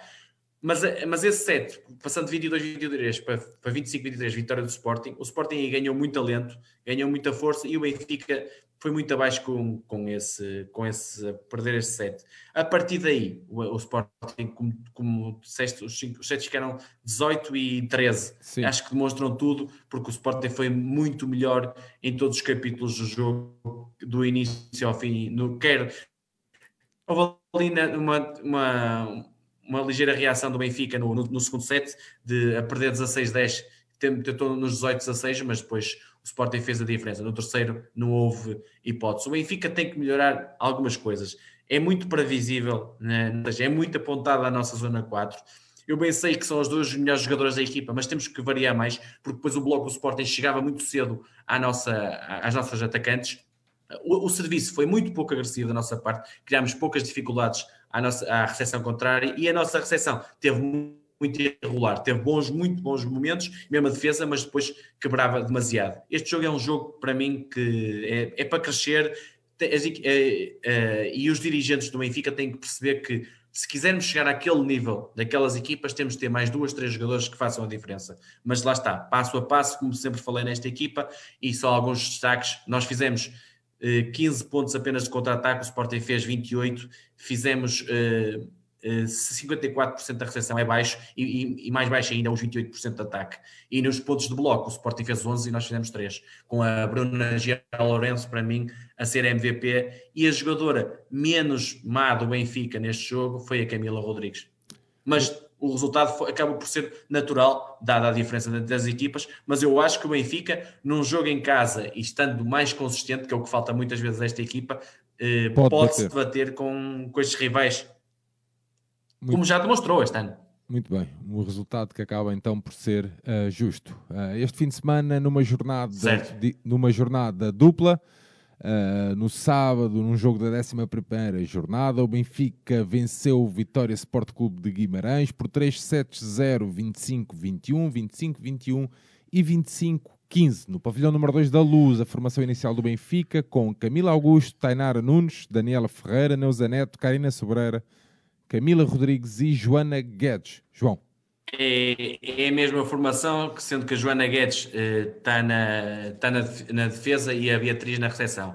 Tínhamos pela frente um, um Vitória eh, que estava no décimo lugar, com 4 vitórias e 12 derrotas. É uma equipa que eu acho que não vai chegar aos 8 melhores. Subiu divisão tal como nós no, no playoff que fizemos no início da época e vai lutar pela manutenção. E aí eu acho que vai conseguir eh, fugir à, à descida da divisão. O Benfica apresentava-se eh, como favorito neste jogo e, e, com intenções de chegar ao quinto lugar, que eu acho que é o tal objetivo que temos nesta época, neste campeonato. E respondendo também, eh, uma forma de responder à, derrota no derby. O jogo ficou marcado por. Uh, o primeiro set ficou marcado pela melhor entrada do Benfica, aproveitando alguns erros do Vitória, mas o, o Vitória respondeu muito bem e até chegou a liderar por 11-12. O Benfica começa com 4-1 logo a abrir, o Vitória chega a vira e depois ali uma sequência que é típica do voleibol feminino, mas também aqui foi um exagero, que é o Benfica fazia 5 pontos seguidos, ou, ou seja, estava 11-13 para o Vitória, depois 16-13 para o Benfica, depois 18-18 para, para o Vitória. Foi muito irregular. Chegámos ali aos 20 e 20 e depois na, na fase final, aos 19-20 e depois na fase final, principalmente lá está, as, duas, as nossas duas melhores jogadoras, a Tainara e a Camila, mas, mas aqui a Tainara, que até foi a nossa melhor pontuadora com 15 pontos, fizeram a diferença e, e, e vamos com vencida por 25-21. No segundo set foi um bocadinho diferente, houve sempre equilíbrio eh, entre as duas equipas, o Benfica sempre um, dois pontos à frente e na fase final o nosso bloco que é um dos pontos fortes da equipa que não se viu no Sporting, mas aqui se viu, e o ataque, lá está, principalmente pela Tainara, mas também com a Neuza Neto no, centro da rede a fazer a diferença e a levar na fase final do set novamente 25-21. O derradeiro parcial, domínio total da nossa parte, a todos os níveis de jogo, quer recepção, quer ataque, quer defesa, e o 25-15 espalha bem isso. Uh, resumindo, não foi uma grande exibição da nossa parte, mas acabamos com o objetivo cumprido, que é Margem máxima, 3 pontos no bolso e temos que ganhar estes rivais. Acabamos com 28 pontos de contra-ataque contra 10 do, do Vitória, 10 pontos de serviço, que acaba por ser bom, e, se, e melhoramos a recepção 65%, melhoramos o ataque 45% e até nos pontos de bloco acabamos por 8 contra 4. Uh, eh, destaque aqui no, no Vitória para uma jogadora, a Juliana Souza, uh, que com 10 pontos também se levou uma, uma adversária de, de bom nível que nos criou vários problemas. João, na segunda, no segundo jogo deste, deste, desta, dupla, desta dupla jornada um, do fim de semana, na 13 terceira jornada, o Benfica a defrontar o Vila Condense, uh, a vencer por 3 sets a 1, já neste domingo. O primeiro set 25-16, o segundo 18-25, o terceiro 26-28 e o quarto 22-25. Esta é a formação inicial do Benfica. Camila Augusta, a Tainara, a Daniela Ferreira, a Neuza Neta, a Karina Sobreira, a Camila Rodrigues e a Joana Guedes. João, Benfica é, outra, é a tradicional equipa, porque o Brites não facilitou neste fim de semana, porque tinham que ser dois jogos, duas vitórias para o objetivo da equipa. Por, não havia, o, quer o Vitória, quer o Vila Condense, são equipas semelhantes, sendo que o Vila Condense até é mais forte e está melhor classificado. O Vila Condense neste momento creio que está no nono lugar, com seis vitórias e oito derrotas, e está ali na luta com o Famalicense e até com o Aves pelo sétimo e oitavo lugar. Nós estamos, eh, creio que subimos ao sexto lugar, com 10 vitórias e 5 derrotas. Eu acho que podemos chegar ao quinto por, por troca com o Clube K, temos eh, capacidade para isso. E este jogo, eu, eu, Sérgio, eu como não gosto de, de enganar ninguém, este jogo não, não teve transmissão. Eu apenas te posso, eh, ou seja, posso fazer uma análise com os dados estatísticos que tenho ao meu dispor. Conheço bem a equipa de Vila Condense, porque é, uma região perto da, da qual eu sou. Eh, conheço algumas jogadoras. Tem uma jogadora que eu, que eu gosto bastante, que é Inês Pereira, que é uma, uma zona 4 de muito boa qualidade, que até que se revelou como a jogadora que mais pontos fez do Vila Condense, com 17. E mesmo a Catarina Mar, outra jogadora zona 4, também boa jogadora. A, a Rita Castro Lopes, que é uma boa distribuidora, também faz aqui a equipa 100% portuguesa e eu aí dou muito valor ao Vila Condense, porque não tem meios para, se calhar, chegar a brasileiras de, de bom nível e opta por portuguesas daquela região e que dão tudo, é uma equipa tradicional do Norte, defesa baixa muito forte, luta por todos os pontos e é, é antes quebrar que torcer. O jogo começou com um primeiro set totalmente dominado pela Vila Condense, teve a ganhar 8-4, 16-8, 21-14 e 25-16. Acaba por ser eh, justo vencedor desse set e depois o Benfica reagiu. A partir daí, o segundo set, o Benfica também ganhou por uma margem tranquila, 3-8, começou com 8-3, depois 16-9, 21-16 e 25-18. No terceiro set foi o set mais equilibrado, o set de o Benfica começou à frente, 8-6, eh, depois passou o Vila Condense 16-14, depois nós à frente 21-19 e acabamos por vencer nas vantagens por 26-28. E esse set foi muito importante porque podíamos ter perdido por dois, o segundo set e, e vencemos e acabamos no, no último e derradeiro set, uh, mesmo começando mal, porque tivemos a perder 16-12, viramos, lá está, numa das tradicionais mudanças no voleibol feminino e que na fase final, quer a Tainara Nunes com 19 pontos e a Camila Rodrigues, lá está, com 17, fizeram a diferença e foi aí que nós conseguimos uh, garantir os três pontos e mais uma vitória para os lados da luz. Deixa-me dar aqui uma estatística do jogo. Fizemos 26 pontos no contra-ataque, muito bom. Fizemos uh, demasiados erros no serviço, creio que 10, que é um aspecto a rever. Uh, fizemos 9 pontos, uh, 70% na recepção, melhoramos bastante, e 42% no ataque. Além dos pontos de bloco, claramente acima do Vila Condense, com 12-4. João, uh, próximo encontro. Próxima jornada, Sérgio. Uh, vamos ao Reduto do Porto Volley, uh, onde o Porto Volley é claramente favorito. É um jogo em atraso, sábado, dia 16 às 16 horas. E no dia seguinte, vamos ao terreno do Castelo da Maia. Aí nós somos os nossos favoritos, às 15 horas. Deixa-me dar aqui uma, dupla uma nota. a norte, então? Sim, dupla, dupla deslocação ao norte. Deixa-me dar aqui uma nota, que saiu o sorteio dos oitavos de final da Taça Portugal, onde vamos defrontar na luz a equipa favorita e a equipa mais forte, o, o AGM Futebol Clube Porto, mas na luz, num jogo só, já provamos que as podemos ganhar, eu creio que é dia 30 de janeiro e quem ganhar defrontou Vitória ou Boa Vista nos quartos final. Portanto, é um jogo só, tudo pode que o Porto é favorito. Muito bem, João. Saltamos então uh, para a nossa equipa de basquete feminina que garantiu no passado sábado a presença nos quartos final da Taça de Portugal de basquetebol feminino, depois de superar o Jogueira por 47-63 no pavilhão Clube do Povo de Jogueira, o 5 inicial do Benfica com Joana Soeiro, Mariana Carvalho, Laura Ferreira, Japónica James e Altia Anderson. Primeiro quarto, 12-18. No segundo, 24-28. No terceiro, 33-50. E o jogo então a terminar com 47-63. Sérgio, o final de ano e o, o, início deste não trouxeram boas novidades para o nosso basquete. Estava tão bem a derrota em Vagos, mesmo este apuramento em Esgueira, apesar da vitória, e depois já vamos falar da derrota em Guifões, eh, não dão boas indicações para a equipa comandada por Eugênio Rodrigues. Estamos num claro mau momento da época, que faz parte, obviamente, mas que deve repensar em algumas coisas, quer a equipa quer as jogadoras, quer o treinador, quer todo o staff. Eh, quanto a este jogo, nós defrontamos uma equipa eh, do Esgueira, que é uma equipa tradicional, então no basquete feminino é muito tradicional no basquete, naquela região. É uma equipa que não subiu este ano à primeira porque teve um playoff com o Queluz em que perdeu os jogos por 2, 4, 2, 3 ou 4 pontos, foi assim uma coisa, os dois jogos mesmo no limite e por isso não subiu. Ficou na segunda divisão, lidera a Zona Norte com tudo vitórias, 8 é jogos, 8 vitórias, e para mim, eh, dados os reforços que teve esta época, as, as, irmãs Raimundo, a Ana Raimundo e Gabriela Raimundo, são uma equipa de primeira divisão que dava lutava ali quase pelos últimos lugares de playoff, nono, décimo classificado da primeira divisão. Portanto, o Benfica não ia defrontar uma equipa de segunda divisão no sentido em que é muito mais fraca. Era mais fraca, o Benfica era completamente favorito, mas tinha um rival com qualidade pela frente.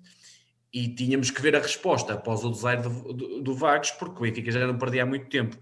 E o que é que, o que, é que vimos? Vimos um, uma, um Benfica fraquinho, mediano, um, período muito equilibrado, mas com muita ineficácia ofensiva nossa, apenas e só com a Laura Ferreira a ter nove pontos como único destaque e até um triplo final quase no meio campo da Ana Barreto que coloca 12-18 no marcador, mas que estava muito equilibrado, com os 12-15, que acaba, acabaria por ser justo. E quando se esperava que o Benfica se distanciasse no, no segundo parcial, foi até o, o Jogueira que se chegou à frente, eh, levando o marcador para o intervalo, creio que nos 20-24, certo? Sim. Que, 20, e aí só. E aí 24, 28. Pronto, 24, 28. E aí só a Japónica que estava em destaque, porque fez ali os 6 pontos, muito fruto de transições ofensivas do Benfica. Pronto, no terceiro período, a, a lei do mais forte prevaleceu, o Benfica deu a tal estocada no jogo, muito, lá está, da defesa. Eh, mais agressivos, a recuperar mais bolas, a ganhar mais ressaltos, a lançar ataques mais rápidos, sem organização ofensiva, ou seja, não querendo jogar o 5 para 5, mas jogando no contra-ataque, apostando na Japónica, que até chegou a uma altura ali fez 12 pontos seguidos, e novamente a Laura com mais 7, e o Benfica eh, chegou à vantagem dos 19 pontos, que dava tranquilidade para o último parcial, e o jogo já estava praticamente ganho. No último Uh, parcial, nos últimos 10 minutos, o Benfica controlou, o Isgueira tentou diminuir a desvantagem, mas acabou por estar nos 16 pontos de, de finais, que é normal face ao que se passou. O Benfica estava muito na gestão, a pensar principalmente no dia seguinte. Deste jogo, destaques: a Japónica James com 22 pontos, 6 ressaltos, 11 e 14 lançamentos de campo, a Laura Ferreira com 16 pontos, 4 ressaltos, 4 e 6 lançamentos de campo, e pouco mais. Do Benfica foram as únicas jogadoras que tiveram ao seu melhor nível e chegou para o Esgueira, sendo que tivemos uma, uma eficácia muito baixa dos triplos, 4 e 15, forçamos demasiado. Acho que temos que jogar mais para o jogo interior, temos que aproveitar melhor as vantagens e as jogadoras do banco têm que dar mais quando entram. Pouco, houve muito pouco uh, jogo uh, do banco. Eh, na luta dos ressaltos, eh, foi aí que também ganhámos muito. Eh, ganhámos muito, ou seja, acabamos por ganhar só 4 ressaltos a mais, mas, mas na, na, fase que o jogo decidiu, foi aí que, que viramos. Acabamos de fazer mais, mais 8, 9 assistências com o adversário, obrigámos o adversário a cometer muitos turnovers. O, o fez, fez, creio que, 30 turnovers, mas lá está, o principal lado negativo da nossa equipa: 25 turnovers. Não é admissível com qualquer equipa, muito menos com uma equipa da segunda divisão. Do lado do Jogueira, as, as irmãs Raimundo, a Ana com 15 pontos a Gabriela com 6 e a Diana Ferreira, que é uma base com muito talento, que eu acho que o Benfica devia ter do olho, que fez que acabou fazer 9 pontos e 3 roubos de bola. Uma vitória natural e agora o Benfica vai enfrentar o Guifões nos quartos de final. o Guifões, bem. que é outra besta negra. Já sim, sim, o Benfica estão a cumprir uh, com o objetivo de, de, passar à próxima fase. João, como falava bem, o Benfica no dia a seguir uh, vence, uh, vencer, não, a defrontar o Guifões, uh, no pavilhão Engenheiro António Maia, o Benfica a perder por 69-67. O 5 inicial do Benfica, com a Joana Soeira, Mariana Carvalho, Laura Ferreira, Japónica Gemes e Altia Anderson. Um jogo em que no primeiro quarto estava 21-18, no segundo 41-35, o terceiro 58-49 e o quarto 69-67. João, uma altura, uma fase da época em que o Benfica com algumas dificuldades, neste jogo mais um, não é? Exato, Sérgio. Hum, as pessoas podem pensar assim: este gajo não bate no Eugênio como bate no Lisboa. Primeiro, vejo muito mais qualidade no Eugênio que no Lisboa, eh, em termos de capacidade técnica de comandar uma equipa. Depois vejo mais coletivo numa, equipa que a outra.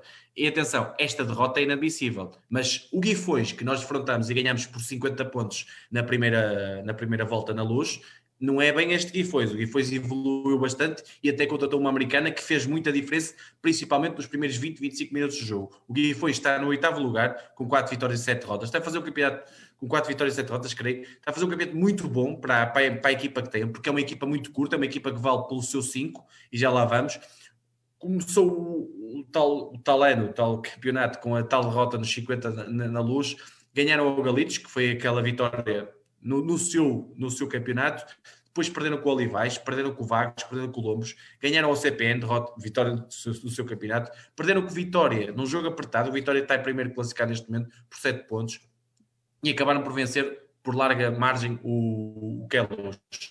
Depois perderam com o Sportiva por 15 pontos, numa vitória, eh, numa derrota nada despiciente, dada a, qualidade do Sportiva, que até este, nesta jornada perdeu bem em Guimarães, e já lá vamos, e o Benfica, e, e o Benfica, e, o, e depois ganhou com duas vitórias importantes, por 18 pontos contra o Olivais, que está mais fraco, como eu já aqui referi, e acabou por derrotar o Académico na taça, qualificando-se para os quartos de final, onde nos vamos enfrentar novamente. Portanto, o, Benfica vinha de menos para mais. Começou mal, mas está cada vez melhor. O Benfica, por outro lado, começou bem, apesar daquela derrota com o Vagos, mas vinha no pior momento, ou seja, com algumas exibições fracas, como aquela em Jogueira e outras atrás, mas principalmente com a derrota em Vagos. E o Benfica tinha que, obrigatoriamente que ganhar, até obrigado quase com uma boa exibição, porque primeiro ganhar, depois uma boa exibição, mas porque a equipa tem que reagir e colocando-se colocar novamente a qualidade de jogo no que já vem, feito, vem sido feito esta época. Mas tudo, tudo foi ao contrário e percebeu-se, olha, desde os primeiros 5, 10 minutos que percebi que o jogo podia ser complicado, apesar de achar sempre que o Benfica ia ganhar porque a qualidade principalmente do 5, mas também do banco, podia fazer diferença. Mas até aqui o Eugênio só utilizou praticamente duas jogadoras, tal como o Guifões, por isso equilibraram-se muito no banco. Achou, achei que podia ter ido mais ao banco o, o Eugênio. E aí acho que está a rolar algumas dificuldades. O, o Guifões estudou muito bem este jogo e trabalhou muito bem. Foi perfeito, praticamente. E aqui é que também, não só de mérito ao Benfica, mas mérito ao Guifões teve bem no jogo exterior, com a Mariana Teixeira e a, e a Filipa Barros, as duas portuguesas, e as suas americanas a fazer a diferença, principalmente a tal posta. Uh, como é que ela se chama agora? A Miriam Ackerman, que faz 17 pontos e 10 ressaltos, e destes 17 pontos, se não foi tudo na primeira parte, foi praticamente tudo. Estava claramente a bater a Japónica e a Altia na luta dos ressaltos. Uh, o Benfica estava muito macio, fez só é, creio que a entrada do último período tinha sete faltas no jogo todo. Num jogo de basquete, não, não, estou a dizer que devemos fazer faltas, mas as faltas fazem, fazem parte do jogo e demonstrou agressividade. E o Benfica não tinha. Muito macio, pouco eficaz a nível ofensivo e o Guifões, a cada minuto que passava, ia acreditando. Pessoalmente, aumentou ali no segundo parcial a vantagem para 9, a 5 minutos do intervalo, e levou o jogo 6 pontos à frente de forma justa ao intervalo. Ou seja, estava na frente e acreditando, se pusesse o jogo continuar na frente, a confiança ia aumentando e o Benfica ia começando a ter dúvidas. Apenas uh, de destaque a Japónica com, 11, com 14 pontos e a, e a Altia com 8, as duas americanas. O resto pouco ou nada estava a fazer no jogo. Na segunda metade do, do jogo, o Benfica começou nos primeiros minutos a aumentar a intensidade, mas foi muito pouco, eh, só de pouca dor, porque o Guifões, mais uma vez, sempre a responder, no seu jogo, no seu 5 para 5, lá está, o Benfica tentou tudo, zona, zona pressing, pressing alto, mas o Guifões soube responder a todas as soluções e teve muito eficaz no tiro e colocou eh, sempre o Benfica fora da sua zona de conforto. Apenas a Laura, nos três pontos, é que se é que começou a, a, entrar no jogo e até diminuiu ali a diferença. Só que o Guifões, na fase final do, do período, aumentou novo até para 9 pontos, que é dos últimos 10 minutos. No último parcial, quando eu esperava uma reação muito forte, o Benfica teve, diminuiu ali para 5 pontos a 5 minutos do fim, mas e os jogadores do Guifões, principalmente as americanas, uma com 4, outra com 13 e outra com 4, acho que era assim de carregadas de faltas, mas o Benfica não, não aproveitou isso, muito pouco jogo para a Altia, muito pouco jogo para a Japónica. A Japónica forçou, forçou, forçou demasiado, no sentido em que fez lançamentos que não estão ao nível dela, ou seja, o Guifões levou-a para o lado técnico e não o lado da força, e o Eugênio aí devia ter respondido, que devia ter metido a Japónica 5 minutos, se calhar, fora do campo, a respirar, a perceber o jogo, o Mariana Silva a entrar, e não, forçou demasiado e, foram erros atrás de erros. E o Guifões foi aproveitando os minutos finais, geriu melhor os ataques, não fez muitos pontos, porque fisicamente também estava de rachos, dada a sua pouca rotação, mas mereceu a vitória, porque o Benfica teve muito longe do que vale e do que pode jogar, mas o, aqui mérito também para o Guifões, porque eh, apresentou a receita para bater o Benfica. E destaques para, na, no Guifões para a Taneca Rubin, que faz 18 pontos, 11 ressaltos, a Carmen, que já disse, 17 pontos, 6 ressaltos, e também as portuguesas, a Mariana Teixeira com 13 pontos, 4 ressaltos, e a, a Filipa Barros com 10 pontos 6, e 6 assistências. Do lado do Benfica, só a Altia com 19 pontos e 14 ressaltos e a, e a Laura Ferreira com 4 em 8, 3 pontos e 16 pontos. A Japónica faz 14 pontos e 7 ressaltos, mas acaba de fazer um jogo fraquinho e depois pouco mais a acrescentar. A Maria Silva entrou, mas devia ter jogado mais tempo, faz 6 pontos, 5 ressaltos, ajudou e acho que devia ter jogado mais tempo De resto, pouco mais e uma derrota que complica a nossa tarefa, apesar de continuarmos a luta pelo primeiro lugar.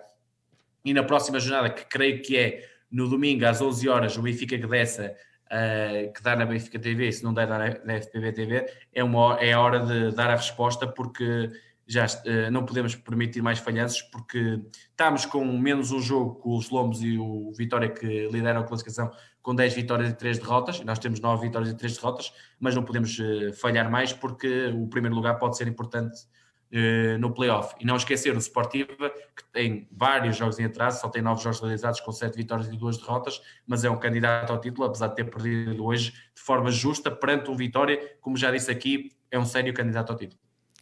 Muito bem, João. Uh, fechado então o basquetebol feminino, saltamos para o hockey em patins feminino. Neste domingo, uh, o Benfica recebeu e venceu a São Joanense por 9 bolas a 0. Uh, eh, Maria Vieira, Marlene Souza, Maria Sofia Silva, Flor Felamini e, Augusta, e Agostina Fernandes. João, Sérgio, eh, foi um, uma goleada já esperada. Estamos, tínhamos pela frente, eh, goleámos a feira na primeira jornada, estamos, íamos para a segunda desta segunda fase, nos qual os quatro primeiros qualificam-se para o playoff. Estamos pela frente um Sajonense que ficou em segundo na zona centro, na primeira fase, em igualdade de pontos com a Académica, que também passou para esta fase com sete vitórias e uma derrota. Perderam o jogo em casa até em Coimbra, eh, em casa contra a Académica e foram ganhar a Coimbra 3 a 2. E o Benfica e vinham à luz completamente mais uma equipa, o tradicional jogar no erro, apostar num, nas saídas rápidas e a, a, tentar que o primeiro golo não venha, venha o mais tarde possível. O Benfica, que se apresentou de uma forma que eu que até fiquei surpreendido de forma positiva, permitiu muito poucas saídas ao, ao São Joanense, que, que, tem uma jogadora que é Maria Inês Ferreira, um bocadinho como a Joana Teixeira no, na, na, na, semana passada, é uma jogadora que pode criar perigo e o Benfica teve mais consistente na transição. E a nível ofensivo, foi fazendo um bocadinho mais do mesmo, com um hockey rudimentar, pouco trabalhado, mas que a qualidade individual, quer a Maria Sofia Silva, que é o primeiro faz com a guarda-redes até ser um bocadinho mal batida, a Daniela Pereira, uh, logo aos 9 minutos, a Marlene, após o remate da Agostina, faz o 2-0, uh, a Maria Sofia Silva logo de seguida, após a assistência da Agostina, 3-0, e a Beatriz Figueiredo, lá está mais uma vez, após uma recarga de um remate, eh, perto do intervalo, leva o jogo para os 4-0. Na segunda parte, um, um ainda mais resguardado, pior fisicamente, e um Benfica a atacar a baliza do, do Sajonense, com a vitória assegurada, acaba por aumentar a contagem até aos 9-0 finais, com a Marlene a roubar uma bola na última zona de pressão, fazer o 5-0, a Flor faz o 6-0 num desvio tiro da maca, a Maria Sofia Silva faz o, o 7-0 numa assistência normal, aquela jogada já tradicional da Marlene, 8-0 pela Beatriz Figueiredo após uma boa assistência da Sofia Contreiras e o 9-0 final da Agostina Fernandes eh, que concluiu esta goleada já esperada, mas sólida. Gostei do Benfica, acho que apresentámos algumas melhorias. Espero que no dia 24, que é a próxima jornada, no derby, no João Rocha contra o Sporting às 19 horas, se veja este Benfica defensivamente e um Benfica mais apurado ofensivamente e, e apagar aquela derrota que tivemos em casa aqui há umas semanas, porque agora já é importante, porque o primeiro lugar dá-nos a vantagem em casa no playoff final. João, MVP do jogo? MVP do jogo acaba por ser, eh, eu acho que é Marlene Souza, porque faz, faz, eh, joga e faz jogar, eh, marca, faz tudo um pouco, é o nosso farol ofensivo e, e, e pela jogadora que é, porque é uma jogadora hum, do outro mundo mesmo. Muito bem, João. Uh, passámos em revista todos os temas que tínhamos planeado. Incrível a tua capacidade de síntese. Uh... Não é fácil, não. Não é fácil. João, alguma nota final que queiras eh, deixar? As notas finais, Sérgio. Olha, o handball feminino que ia jogar na Academia Handball em São Pedro do Sul foi adiado devido a, creio, questões de Covid na, na equipa adversária. E, e, creio que na próxima semana nós íamos jogar no duplo confronto na Madeira, mas face a estes, estes acontecimentos do Covid, do Governo Regional da Madeira, eu não sei se pela indicação que vi, os jogos do Madeira SAD, quer do Clube Sport Madeira, foram todos adiados. Por isso eu não sei se vamos jogar na próxima semana e sei se estas equipas vão continuar no campeonato. Isto é um campeonato muito afetado. O Benfica tem muito poucas jornadas, há equipas que só têm dois, dois três jogos feitos até agora. Eu não sei se, vai, se vão conseguir acabar. É, vai ser muito complicado, ainda agora com o confinamento. Eu não sei como é que isto tudo se vai realizar, mas pronto, é, fica aqui a nota. No handball masculino, só destaque aqui para a vitória e o empate da Sérvia contra a França, onde o Lazar Kukic e o Petar Diordic estiveram em grande, grande destaque. Boas. Uh, é muito bom para nós porque tem que estar a este nível na, na, segunda fase do campeonato. E Portugal ganhamos a Islândia em casa em Matosinhos, mas hoje fomos sovados autenticamente eh, na Islândia, mas continu, continuamos na luta pelo acesso europeu, onde Portugal e a Islândia vão garantir de certeza os dois lugares. O Sérgio Hernandes foi convocado na lista final para o Mundial pela seleção espanhola, que é uma das grandes favoritas à conquista do Mundial no Egito. O voleibol masculino, como já referi, volta só dia 19, creio que nas Caldas às 8h30, sendo que o Sporting ganhou agora os dois jogos uh, da, que teve este fim de semana, de, de, duas jornadas, em Espinho e na recepção ao Caldas, portanto está na luta e vai estar nos, nos quatro primeiros para, para o playoff. E o futsal feminino que eu pensava que jogava nesta, este fim de semana, mas fui ver o jogo adiado para, para dia 17 às 16 horas, a última jornada da primeira fase, porque o Sporting tem um jogo também com o Golpilheira, nós vamos já com o Golpilheira, mas um jogo no dia antes, creio que dia 16, e portanto, como a última jornada tinha que se realizar com os jogos todos feitos, eh, passou-se para, para dia 17 com Sporting, Golpilheira, Porto Salvo e Povoense a lutarem pelo último lugar da Zona Sul. E só uma pequena nota: cuidado com o Nuno Álvares. É uma equipa que vai dar muito trabalho e está a jogar muito à, à, à bola no futsal feminino. Muito bem, João. Uh, futsal que também tem o treinador nomeado, não é? Isso, o Pedro Henriques. E agora, e, e eu estava a ver há, há poucos minutos, acho que saiu o Diego Roncalho, também está nomeado para melhor guarda-redes do mundo. O Diego Roncalho. Ok. Sim, sim. Muito bem, João. Deixei aqui o link para, hum, para ver se algum dos nossos. Uh, nossos está tudo com medo, quer dizer? Está tudo com medo, sim. A ver se alguém queria entrar e conversar um pouco. Ainda tínhamos aqui 10 minutos até terminarmos o nosso episódio. Mas como está tudo com medo, uh, esperemos que numa próxima vez alguém queira conversar connosco. João, para terminar, as tuas despedidas, meu amigo. Sérgio, foi mais um rescaldo.